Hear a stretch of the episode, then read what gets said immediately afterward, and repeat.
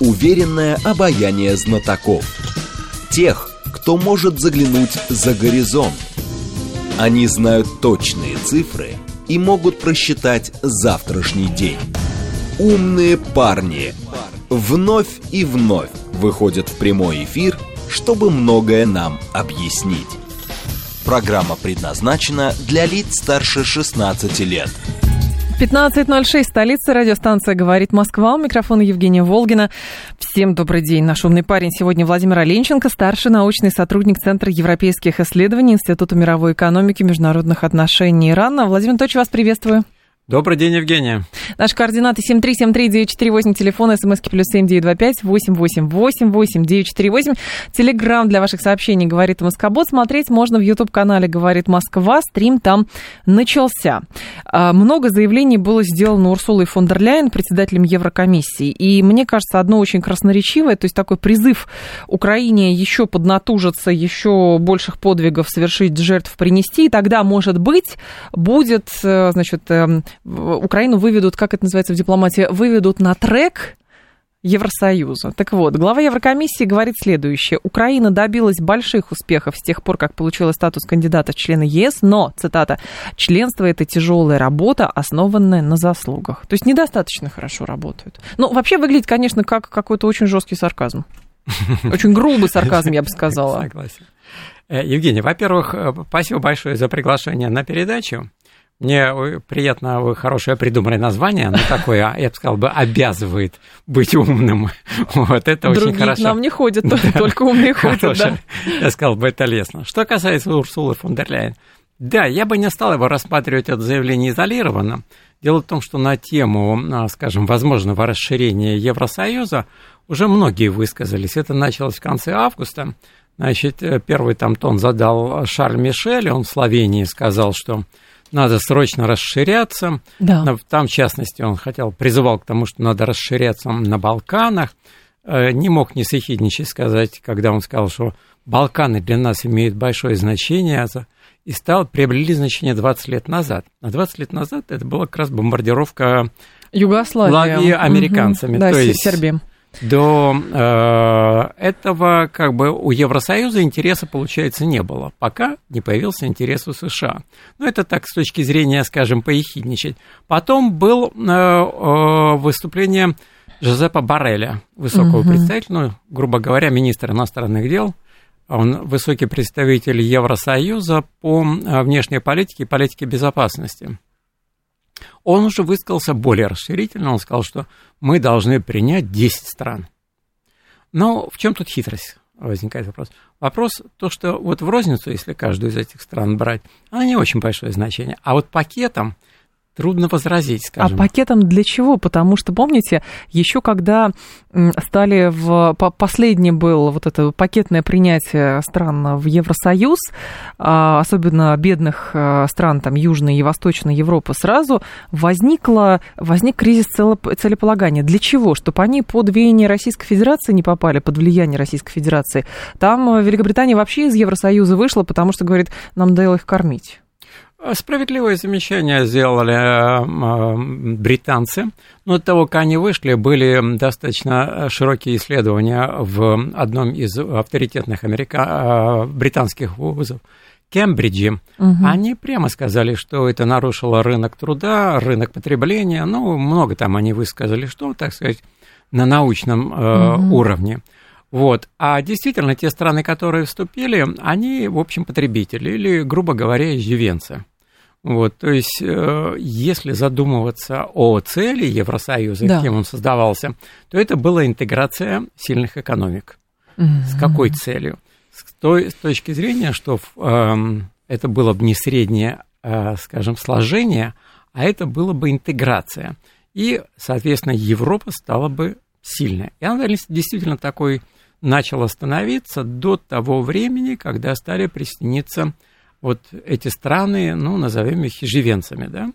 То есть э, можно в этом усмотреть умысел, может кто-то сказать, что здесь какой-то есть э, конспирология или так далее, но действительно с приходом этих стран, э, скажем, и вес экономический, и политический статус очень здорово девальвировал. Угу. И поэтому, конечно, сейчас, когда говорят присоединить еще страны, то Барель, в общем-то, не скрывал то, что вы сказали. Э, создать какой-то барьер между Россией и этими странами. Ну, они никуда не делись. Даже не то. Дело в том, что у нас, например, очень сильные э, отношения или традиционные сильные отношения за побалканскими странами. Да. Собственно, это очень волнует американцев и стало после этого волновать и Евросоюз. Неужели они сербов примут в Евросоюз? Сербы еще недостаточно покаялись за все на свете, еще ну, да. последние себя не сняли, чтобы их в Евросоюз приняли. Да, я согласен с вами, что, конечно, это будет... Э, я думаю, что это просто было, ну, как бы ориентир, но, наверное, все-таки там не сербы главные. Мне кажется, что главное это Украина, потому что в этот пакет они и Украину включили. Смогут ли переварить? Э, нет. Со всей спецификой? Не, абсолютно не смогут переварить. Почему? Потому что, ну, уже сейчас вот э, пандемия показала, что э, он малоуправляемый Евросоюз. То есть они все То время... чем он больше, чем он шире, тем более э, подвижным становится и неуправляемым. Я правильно ну, понимаю? Ну вот да, вы понимаете, все-таки, ну как бы, как ни крути, э, с этой блоковой дисциплиной, угу. с блоковыми указаниями, с одергиванием и прочее, э, все равно национальный менталитет у каждой страны так или иначе он проявляется, в большом так. или малом. Ну, простой пример приведу. Венгрия, приведу даже пример с поляками, которые сейчас говорят, нас не устраивает о, импорт из Украины. Ну, таких примеров можно множить и множить. Uh-huh. И, конечно, с этой точки, ну, я уже не говорю про пандемию, как мы все помним, когда э, Евросоюз не смог справиться с вспышкой э, пандемии в Италии, и Италия напрямую обратилась к нам за помощью. Ну, да. это как бы такие яркие примеры того, что он малоуправляемый. Под такой, конечно, нужны очень сильные личности, но мы их пока не видим. Ну, хорошо, а, как, но у нас при этом есть ставка определенная на то, что появятся в Европе какие-то личности, потому что от евробюрократов все устанут, рано или поздно этот колосс на глиняных ногах падет, и тогда-то мы сможем со всеми договориться, и будет как после Второй мировой. Вы знаете, я думаю, что так оно и будет. Это, да, я уверен, что так оно и придет. А, конечно, сейчас вот эти попытки, ну, я называю там блоковая дисциплина искусственная, угу. одергивание и так далее, ну, я имею в виду э, отдельных стран, да. оно, конечно, надуманное. Вот, и э, те, э, скажем, лидеры национальные в странах, которые входят в состав Евросоюза, у них есть все-таки видение о том, что есть какие-то оптимальные размеры у Евросоюза, есть у них свои национальные интересы, и, эм, ну, скажем, к чему, как вот я себе не очень представляю, Италия должна оглядываться на точку зрения Швеции. Они расположены географически в разных местах, соответственно, э, даже если не верить тому, что география накладывает отпечаток на, э, скажем, э, менталитет, на подходы к экономическим проблемам, то само положение и историческое развитие, оно совершенно разное. И э, пытаться, ну, там, как у Крылова трепетную лань, это самое запрячь. Наверное, это все нереально. Мне кажется, что вот, наверное, те люди, которые создавали Евросоюз, шесть государств, я думаю, они не замахивались на такие масштабы на то, чтобы в Евросоюзе должна быть вся, вся Европа. Европа. Я думаю, что... А может быть, даже еще и Турция, а, которая обещает там сколько, 25 лет, по-моему. Но, Владимир Анатольевич, здесь же другой момент есть. Ведь Европейский Союз в том виде, в котором он есть, с евробюрократией брюссельской, он не случайно стал именно таким. Потому что, хорошо, задумывалось одно, а потом здесь э, весомую, насколько я понимаю, роль сыграли Соединенные Штаты, потому что вот очевидно совершенно, если Европа такая, значит, она кому-то удобна. И с учетом того, что там то про Нидерланды говорят, что национальные интересы предаются, то про Германию это говорят, то про Францию это говорят, вот, и самым главным там национальным лидером э, оказывается венгер, то, соответственно, смотрим логику Соединенных Штатов. А, евробюрократы так или иначе проходили стажировку или даже какая-то работа у них была там, либо в крупных корпорациях, стажировка была в американских вузах, то есть выстраивание вот этой элиты вот такого порядка, такого класса, это, очевидно, совершенно спланированная какая-то спланированная программа. И, соответственно, даже если кому-то что-то не нравится, наверняка там а, просто комар носу не подточит, а чтобы какой-то пришел национальный лидер, не знаю, в, в Германии родился какой-то там новый кто-то, и вот скажет, что Шольц хватит, и Шольц, ну хорошо, я, я ухожу. Ну, согласен с вами. Я думаю, здесь вопрос, конечно, все-таки, я повторюсь, я угу. думаю, моя точка зрения, что это в нынешнем виде это, конечно, искусственное объединение и искусственное соединение. То есть, но и действительно за этим стоят, ну, скажем, конкретные интересы. Ну, я бы... Коммерческие или политические? Вы я думаю, что политические. И, скорее всего, я бы назвал это объединенным словом англосакса. А, почему? Потому что, а, вот скажем, а, это началось примерно с 2000, по-моему, 2012-2014, тогда э, председателем Еврокомиссии стал Борозу. Ну, Даже, ага. Борозу. Ну, в Европе не было человека, который бы не говорил, что это ставленник Великобритании. Вот. Ну, и в самом Евросоюзе, когда он уходил, даже никто не пришел ему сказать «до свидания» на фуршет. Mm-hmm. То есть это лишний раз доказывает о том, что была предпринята попытка собрать, ну, грубо говоря, все в кучу. Да. Вот. И пытался это сделать Борозу, а у него тогда представителем высоким по, дел, по вопросам внешней политики была бывшая сотрудница а, Брит, Брит, Foreign Office Эштон. Mm-hmm. Вот. Но не получилось не получилось. И поэтому я думаю, что вот была предпринята, если ну, следовать вашей да. логике, и я думаю, что она правильная логика, что попытка сделать Евросоюз управляемым, она не получилась. И поэтому подошли к мысли, что он должен быть, если его не сделать управляемым, то давайте его развалим. вот. Но развалить таким вот образом, сейчас он, э, сказать, что он действует как-то слаженно, координационно, нельзя. То есть он... Ну, как оружие поставляют, Украине да. поставляют. Да. Санкции с, против России принимают, принимают, но по отдельности там договариваются. Давайте вы нам газа, давайте вы нам а, нефти. Ведь по факту ситуация выглядит какой-то сюрреалистичной. И вообще весь конфликт э, геополитический очень сюрреалистичный, потому что с одной стороны воюем, с другой стороны, значит, э, санкции вводим, но при этом со своим же противником договариваемся, что вы нам, пожалуйста, нефть по дружбе, по трубопроводу дружба вдвойне сюрреалистично выглядит, а вы нам, пожалуйста, жирный природный газ, но мы в 2027 году откажемся, но пока, пожалуйста. Мы говорим, хорошо, нам денег нужно заработать, но при этом, значит, э, война до последнего солдата. Ну, там, хорошо, борьба, военные действия до последнего солдата. Как, как, как это случилось? Да, я согласен, что здесь много противоречивого, и противоречивого не только между фактами, угу. а между э, здравым смыслом и теми заявлениями, которые мы слышим. То есть эти все 11 пакетов и одновременно вот одиннадцатый пакет, он, э, на мой взгляд, вот как бы абсурдно э, звучит в том плане, что э, это пакет против тех, кто обходит санкции. То есть да. это говорит о том, что, а, скажем, уклонение от санкций носит массовый и масштабный характер. А если... Ну, потому оно... что людям э, есть-то хочется, и детей кормить надо, в конце концов. Ну, ну то есть странно, я прошу прощения, странно действительно выглядит, когда э, грозят кипрским или греческим судовладельцам, что вы, если не будете справку какую-то, вот откуда это Россия, а откуда это нефть, если там молекулы свободы и демократии, то, соответственно, мы вас прикроем. Таким образом, мы обрушим заодно всю экономику экономику Греции, которая и так давно на ладан дышит. Но оно правда так выглядит. Да, я согласен с вами, она не в лучшей форме. И а, к этой форме она сам, не сама пошла, подошла, ее подвели, угу. то есть изменение структуры и так далее.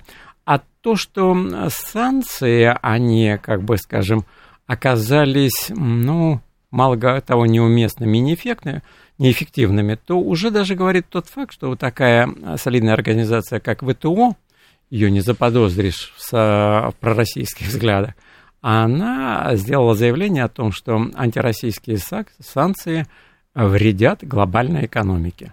Mm. То есть мы их к этому не подводили. Скоро и... там уволят главу этой организации, интересно, после таких заявлений. Да. И это говорит о чем? Это говорит о том, что эти санкции принимались сгоряча, и они являются плодом, ну, не хочется сказать, воспаленного ума, но какого-то угара. Да, всего. угара, угара какого-то. Видимо, вот моя точка зрения, что а, у, скажем, стратегов угу. западных, ну, скорее всего, это американские мы имеем в виду, видимо, мыслилось, что это все будет молниеносно, то есть, и поэтому сейчас ведем э, санкции, а потом разберемся. А не получилось молниеносно. И санкции вернулись, а бумерангом. Угу. Б, скажем, э, они вредят глобальной торговле. И, конечно, надо как-то из этого выкручиваться. А как? Вот как та страна может, допустим, мы же пытаемся тоже просчитать их логику, чтобы пытаться как бы ударить посильнее. То есть, как это знаменитая цитата у Литлгарта, основная задача затупить меч о щит противника. Вот мы пытаемся найти, как бы, как это сделать, на самом деле. Ждем, когда они захлебнутся от беженцев, ждем, когда они не смогут переварить Украину, ждем, когда у них деньги у всех закончатся, ждем, когда все э, немецкие концерны переедут в Соединенные Штаты Америки э, и Германия обеднеет, или чего мы ждем? Э, хороший вопрос. Э, на, скажем, если говорить о факторе времени, да. то, безусловно, мы им умеем пользоваться. У mm. нас тысячелетняя история. Также и Китай умеет использовать фактор времени, пятитысячелетняя история. Вот. А может ли этим похвалиться Евросоюз? Наверное, нет. Соединенные Штаты Америки, они на отрезке 200 лет меряют, так скажем. Поэтому фактор времени имеет значение. Когда мы говорим, что мы ждем, а если не ждать, то что?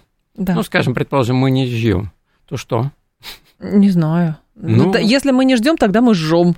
Но... Да, но а это нам, нас не устраивает. Мы как раз, э, ну, скажем, а, сторонники, ведь вот принцип мирного существования, принцип, э, скажем, э, добрососедских отношений, принцип, скажем, верховенства права и так далее, мы готовы всему этому следовать.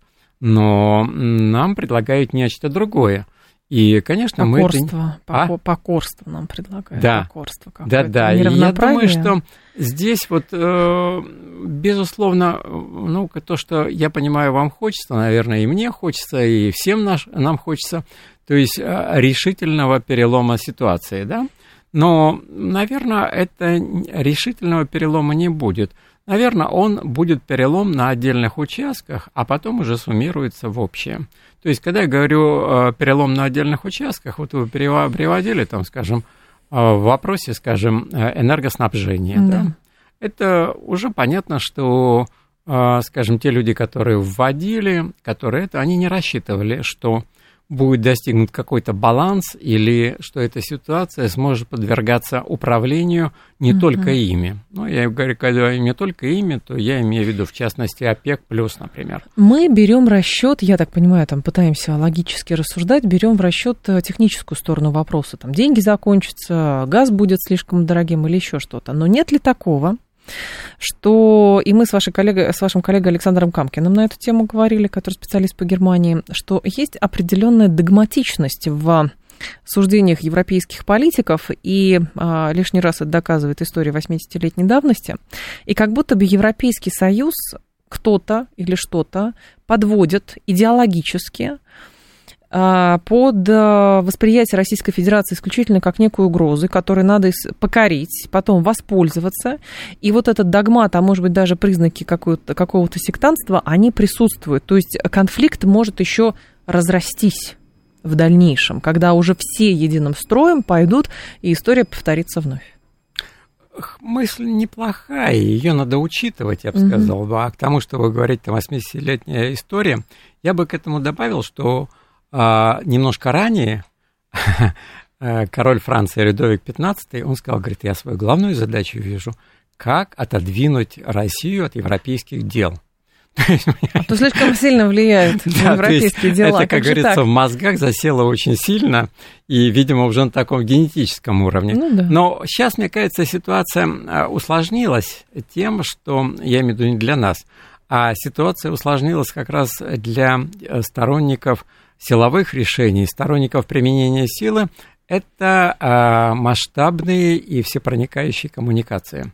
Mm-hmm. То есть сейчас вы не можете объявить, там, скажем, немцам, что вставайте под ружьем, мы пойдем воевать. Ну как, под это дело Швеция и Финляндия, вот-вот, значит, в НАТО, помните, это удалось же, то есть все думали, что нейтралитет, но так это все подвелось, что как будто бы именно СВО породило ужас и страх в этих странах, и поэтому они говорят, НАТО защити нас. Ну, я... Понятно, что это манипуляция, но да, сработало же в какой-то на... степени. Ведь вопрос, если мы там покопаемся в той же шведской истории да. и финской истории, то сторонников, э, скажем, членства в НАТО их было предостаточно. Вот. Эм, другое дело, почему они, скажем, выдвинулись на первый план и почему им удалось продвинуть свою э, позицию. Вот это как бы стоит где-то рассмотреть, исследовать там на научном уровне или Э, скажем, на политическом mm-hmm. уровне, но изучение достойно это. Но это э, говорит, э, ну, а самый простой пример, вы говорите, так и так, а Украина, самый простой пример. То есть, да, мы все удивляемся тому, что небольшой очаг национализма украинского, который был сосредоточен на Западной Украине, там, по-моему, 5 или 6 областей, он распространился на всю территорию Украины. И до сих пор пытаются доказать, что на самом деле нет этого, и мы все сами придумали себе, чтобы, да. значит, злобно э, себе очередную территорию взять. Но это же муссируется до сих пор. То есть не, сам факт не признается, смотрит. Ну, посмотрите, Зеленский же там еврей, и поэтому никакого ультранационализма и нацизма там быть не может, потому что Зеленский еврей. Вот. Ну и что-то, какие-то другие примитивные рассуждения на этот счет. Но это, это продается, это покупается, такая точка зрения. Да, к сожалению, вот э, вы отметили, это особенность нашей эпохи, то есть мы живем э, сейчас очень такое серьезное противостояние в информпространстве. Угу. Раньше информпространство это был просто аргумент. То есть вот мы много, если мы посмотрим классику, почитаем, ну, я имею в виду литературу да. и прочее, там какой-то фрагмент информации, заранее полученный, мог э, изменить все. А сейчас, в принципе, этой информации в избытке. Вот, и поэтому э, скомбинировать из нее и попытаться, как вы говорите, продать кому-то не очень сложно.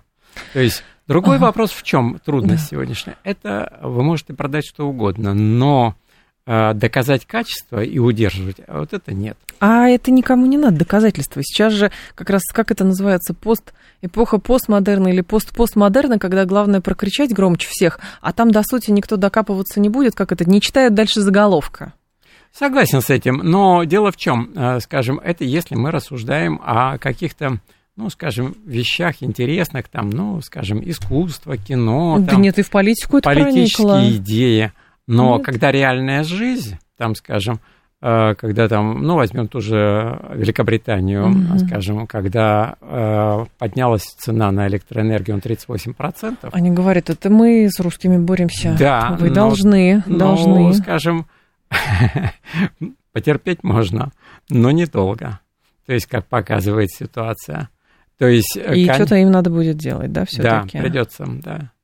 Но тогда хорошо. Кто, с вашей точки зрения, Владимир Анатольевич, а, все-таки играет основную роль вот в этой торговле рисками, потому что до сих пор, уж сколько СВО идет полтора года, ну да, ну принято было считать, что мы вот в Европе какие-то нет все ценности, и политики какие-то очень странные, но с Украиной это все вот переродилось в какой-то сумбур, ужас, э, конфликт и так далее, непонятно, будем когда-то сотрудничать, не будем, или вообще весь в мир труху и так далее. То есть после информационного выпуска я предлагаю э, с вами порассуждать на тему, а кто все-таки основной Э, поставщик вот этих рисков, которые все приняли во внимание, и, соответственно, это все переродилось вот в такой конфликт в Европе. Давайте?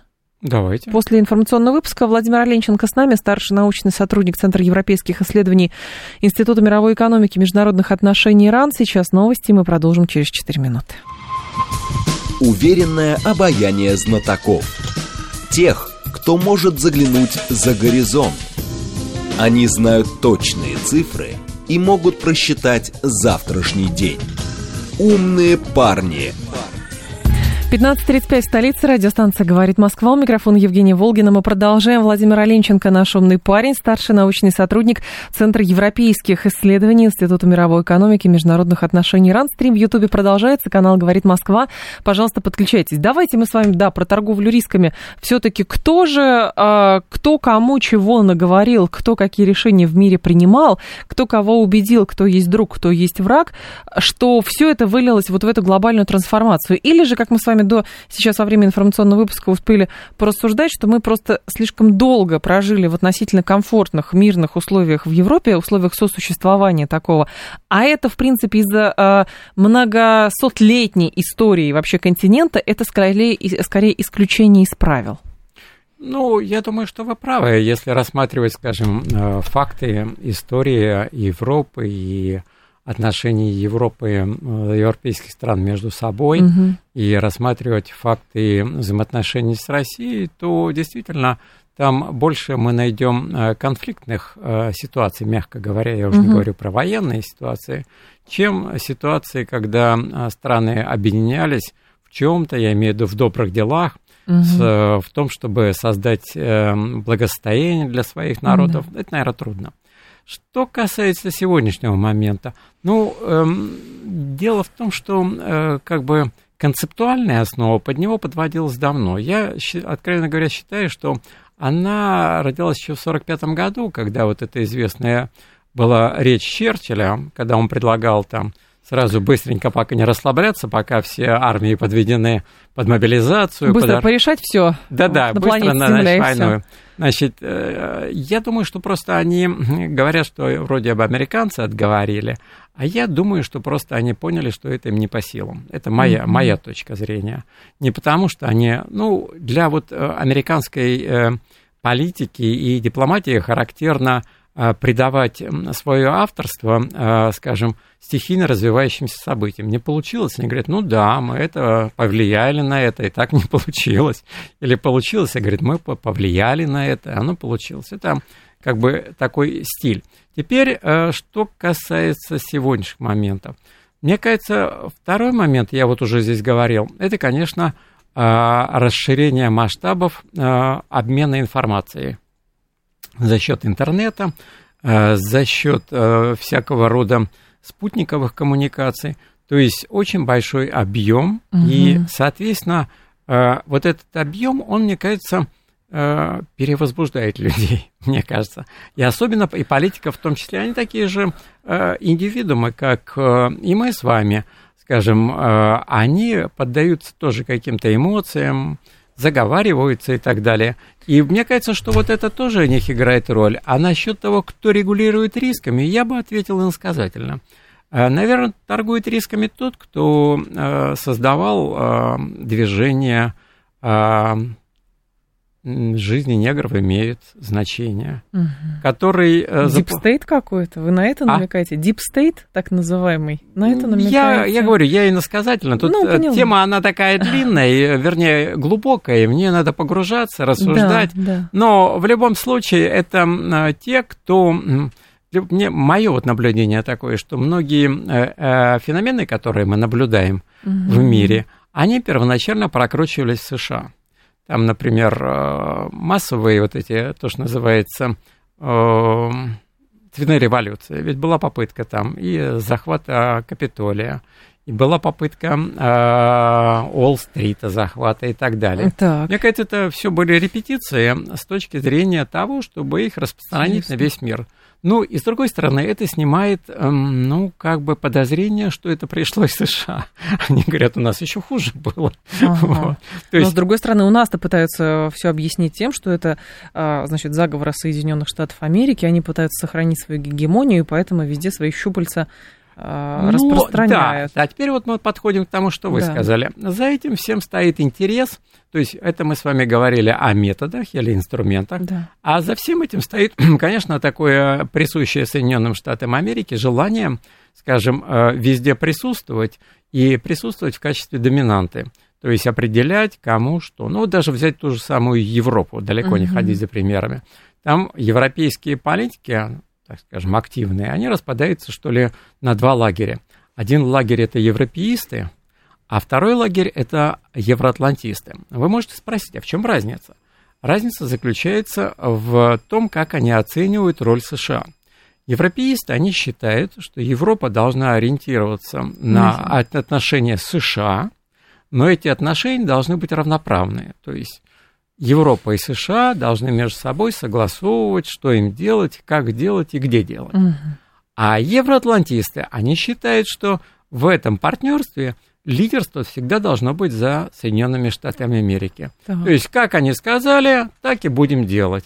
С той же, скажем... То есть глобалисты, они же да, глобалисты. Они же глобалисты, да, примерно так. Поэтому вот э, если э, посмотреть это на личностях, вы посмотрите, Мгм. скажем, э, вот эм, до Урсулы фон дер Ляйен был бывший председатель, вылетело голов- из головы его имя, Еврокомиссии, он был ро- европеист. Сейчас Он- я вспомню тоже, да. Э, да. языке кто. Он это самое не скрывал это и добивался, и это все отражалось на отношениях и между европейскими странами, и отношениях Европы с США, и Европы с э, Россией. Даже в те времена, если вы, мы обратимся в историю, вспомним, была попытка подписать соглашение о Мгм. взаимодействии между Европой и Соединенными Штатами Америки. То есть было много, э, скажем, таких прекраснодушных мечтаний. Вот. Но э, вы назвали это там Deep State, то есть, скажем, глуб- за- как бы глубинное правительство, да, то, безусловно, что есть категория какая-то в Соединенных Штатах Америки, которые э, заинтересованы в поддержании, скажем, э, домини- доминирования США. Но хорошо, это как догму тоже можно принимать, но, возможно, вот эти все трансформации начинаются и происходят именно вследствие того, что подросли другие страны, объективно. То есть прошла политика как бы борьбы с... Прошло время борьбы с э, колониалистами. Эти страны поднялись, а стали, соответственно, тоже играть весомую роль в экономике. А, Китай поднялся, Индия поднялась. И как бы, а планета Земля одна – и, соответственно, если у одних есть логика того, что давайте равноправное сотрудничество и так далее, ну, максимум это какие-нибудь там э, ситуативные конфликты из-за демаркационной линии, то, соответственно, у Соединенных Штатов логика совсем другая. С одной стороны, э, они островитяне, то есть все происходит в Евразии, а до нее далеко, через океан. Не все э, пере- могут переплыть. А с другой стороны, активное их участие и, соответственно, э, мысли о том, что можно доминировать, продолжать в условиях, когда подросли другие, а не просто все слабые, здесь самый сильный, ну, она уже перестает работать, эта система. Тут, тут соглашусь с вами полностью. Ну и, э, и, мне кажется, и в самих Соединенных Штатах Америки есть понимание того, что мир меняется. Да. Вот, а желание быть лидером остается. Ну вот в Соединенных Штатах Америки они любят э, всякого рода образы, сокращения. Вот э, нынешний мир там некоторые, ну, скажем, люди сравнивают как э, с большой плитой, на которой вдруг закипели все э, кастрюли и все сковородки.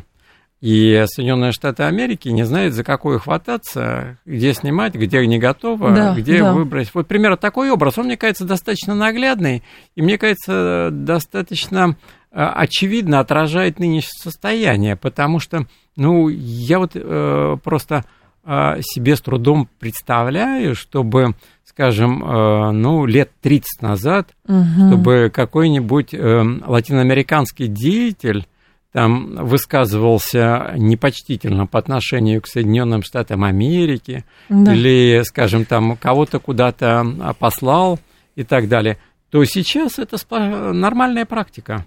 То есть, когда там в Латинской Америке, Соединенным Штатам Америки по многим вопросам отворот-поворот, я уже не говорю о том, что сейчас нарастает э, такие настроения или понимание собственной значимости у многих африканских стран.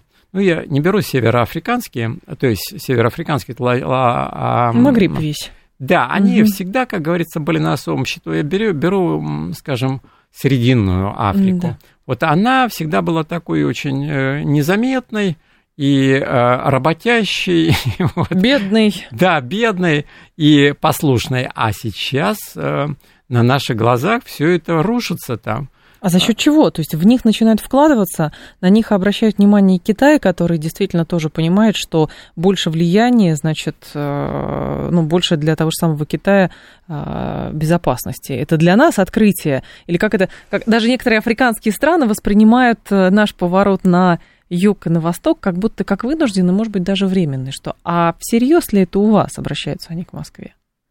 Ну, здесь я немножко не соглашусь с этим. Мгм. Почему? Потому что, в принципе, э, у нас, ну, я имею в виду, у нас я беру, включая начиная с Советского Союза, всегда было такое, ну, скажем, отеческое отношение к странам, которые, э, ну, скажем, недостаточно были обеспечены экономически, политически. И э, не секрет, что у нас очень много училось выходцев из Африки, из Азии, и учились они, как правило, за наш счет. Вот, поэтому да. говорить о том, что мы сейчас поворачиваемся, наверное, это будет несправедливо. Просто была пауза, вот где-то с 91 -го года, там, скажем, лет 25 она была, эта пауза. Поэтому, может быть, у того поколения, которое за это время подросло и пришло угу. к власти, э, возникла иллюзия, что мы поворачиваемся, а мы никогда не отворачивались. Может быть, просто не было времени, не было сил и э, не было, как говорится, повода себя демонстрировать. Это...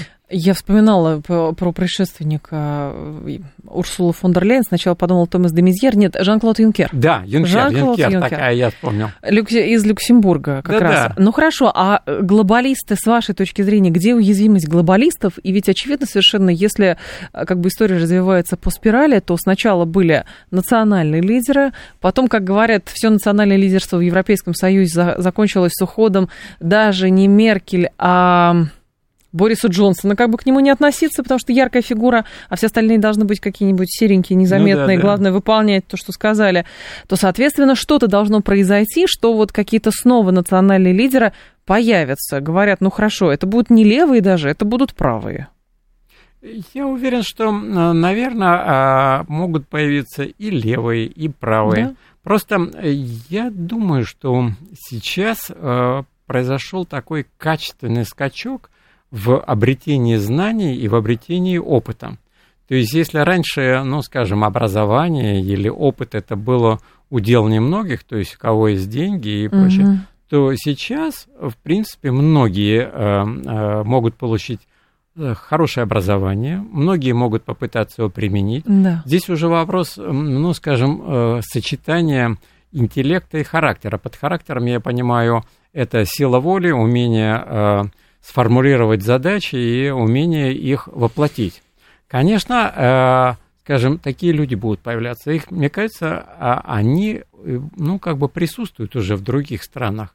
И просто мы их не видим по той простой причине, что Заточено. им не дают хода. А, им есть, не дают хода. Да, им хода не дают. То есть, потому что многие вещи, вот я смотрю, ну, сейчас некоторые там говорят, что вот там обратиться к Африке, там, или да. та же Урсула фон дер Ляйен говорит, мы должны обратиться к Африке, да, но мне кажется, что она просто ломится в открытые двери, и, во-вторых, не заглядывает никогда в историю. Дело в том, что был такой деятель, как Николя Саркози, когда он был президентом Франции. Который пришел в Ливию, да. Нет, я нет, не нет, имел в виду. При нем, значит, и по договоренности с немцами основным направлением Евросоюза была ассоциации с Северной Африкой. Французам это было очень выгодно, потому что это страны бывшие колонии, и там очень высоко, высокий уровень французской культуры. И там еще урана много. Да, и это тоже. Вот. Но мы знаем, его затравили, значит, вытолкали его из политики, а в 2000 году, вот уже известный вам Борозо, приняли э, э, кардинальное решение о том, что Евросоюз должен развиваться не на юг, а на восток, имея в виду постсоветское пространство. Mm, вот, вот, то есть это было принципиальное решение. А почему оно называется принципиальное? Потому что э, мы всегда, когда говорим о каких-то политических, экономических процессах, забываем о том, что нужно финансирование. Mm-hmm. И вот в 2000, в 2000 году в Евросоюзе было принято решение о том, чтобы э, направить основные финансовые потоки на экспансию на восток. Вот. Так. То есть это сейчас мы как бы, э, ну если так выразиться. То есть на, Укра... как это, на Украину сейчас вкладываются, чтобы да. получить дивиденды. Да, А безусловно. получат? Э, дивиденды, я думаю, что в принципе большинство уже получили. То есть, ну, то же самое украинское зерно, оно, это фигура речи, украинское зерно. А сами посевные и земли, и его результаты принадлежат четырем американским компаниям. Ну, mm. в частности, одна из компаний это известная компания, которая производит модифицированное зерно и которая модифицированные семена производит. Вот эти четыре компании, они, собственно, владеют этими. Когда там начинает надрываться в пропаганде, что не хватает зерна, то это не потому, что за Украину беспокоится, а потому что деньги вложены, надо получить выгоду на них. Вот. И как в связи с этим может развиваться в дальнейшем как раз конфликт, если, опять же, у нас говорят, да, что а, Украина, ну, либо пойдет сама, либо просто будет, как бы, потеряет собственную государственность, но так или иначе о судьбе Украины действительно нужно будет договариваться, а, делить Украину, с э, европейцами или с э, Соединенными Штатами, с учетом того, что, в общем, основная задача это, конечно, э, это контроль как бы финансовых потоков, это контроль там, плодородных земель, угольных шахт и как бы кто что ни говорил. Я с вами согласен. Придется в любом случае, ну, как бы, что касается военного конфликта, да. это, конечно, видимая сторона процесса. Она заключается в том, чтобы цель прекратить военные действия и выйти на какие-то договоренности соблюдения мира, то есть неприменения угу. вооруженных сил. А вот что касается структурных дел, то есть, то есть что вы называли там полезные ископаемые, скажем, э, промышленные да, земли, да. земли, промышленный объект, то об этом, конечно, надо будет действительно договариваться, и, конечно, договариваться не с теми, скажем, кто сегодня олицетворяет э, политическую власть на Украине. А в Соединенных Штатах Америки, с вашей точки зрения, рассматривают варианты именно договоренности с Россией? Потому что, опять же, видимая сторона вопроса – это для нас России не существует, с Путиным мы разговаривать не будем, соответственно, задавим санкциями, режим расшатается или его расшатают, и, соответственно, потом мы, в общем, возьмем людей, которые там релацировались и клеймят режим, на чем свет стоит, и, и все. И так победим. Вы знаете, я думаю, что там понимают, но тут опять же есть э, элемент, э, скажем, э, политической арт-подготовки, угу. то есть я это расцениваю так. То есть, ну, вот эти заявления пропагандистские о том, что сделать так. Но на самом деле, с точки зрения, скажем, экономической или политической выгоды, даже вот да то, о чем, когда американцы говорят, вот Россия может применить э, ядерное оружие, это не предупреждение, это э, боязнь. То есть, если действительно, скажем, произойдет э, ядерное боестолкновение ну, между Россией и НАТО, поскольку у Украины, как мы знаем, нет своих ядерных, то территория Украины в этом смысле потеряет какой-либо коммерческий экономический смысл. И, соответственно, для американцев, те, которые там владеют, вот скажем, предположим, плодородные земли или там промышленные объекты, уже никакого смысла не будет. То есть там нельзя будет не выращивать, не э, сеять, не это. Поэтому, мне кажется, э, это понимание есть в Штатах.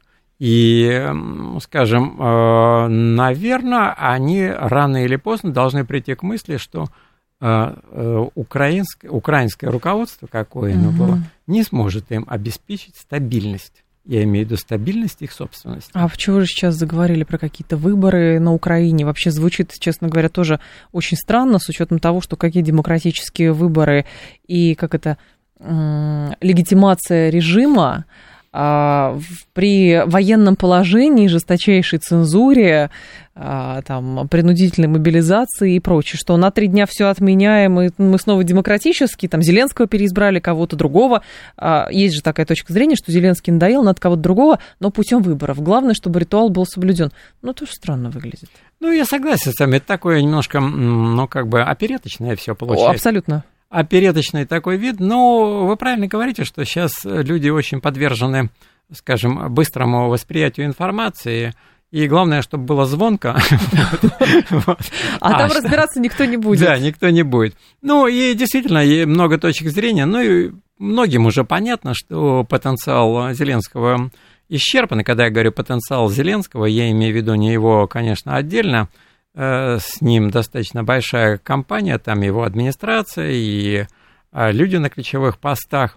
Вот. Ну и сама идея украинского национализма, она тоже, мне кажется, уже подисчерпала себя. Я сужу по этому по простому примеру, что э, это стало вызывать э, оскомину у поляков. Раньше они охотно это поддерживали, так скажем, насчет национализма, там борьба, прочее. И я думаю, что будет попытка какой-то, ну, если так выразиться новая идеология, угу. но в любом случае она должна, она должна быть антироссийской. Есть еще любопытный очень сюжет последних нескольких суток. Он, конечно, местечковый, но все-таки признак того, что, как и прочитали некоторые ваши коллеги, признак того, что санкции все-таки выдохлись, это вот эти вот странные заявления Еврокомиссии, а потом разъяснения Еврокомиссии, что граждане России могут со своим шампунем въезжать, а может быть и могут не въезжать, а мы не знаем, а пусть каждая страна сама решает. Но вот Эстония запрещает въезд на автомобилях с российскими номерами, мол, либо номера какие-то другие, либо давайте пешком. Но осталось только, чтобы голыми шли, и тогда вот с покаянными лицами. Ну, и, и тогда таких мы тоже примем. Ну да, у меня тоже эта ирония возникла. Я когда эту новость слышал, я там разговаривали с друзьями, я говорю, хорошо, хоть они не заставляют а, а, одежду сдавать при въезде. То есть, конечно, доведено до абсурда. Зачем? Я опять же повторюсь, потому что принимается все в состоянии угара, и это одна вещь. Uh-huh. То есть вот, э, ну, сгоряча там принимается, а потом, как бы, э, неважно, главное звонко.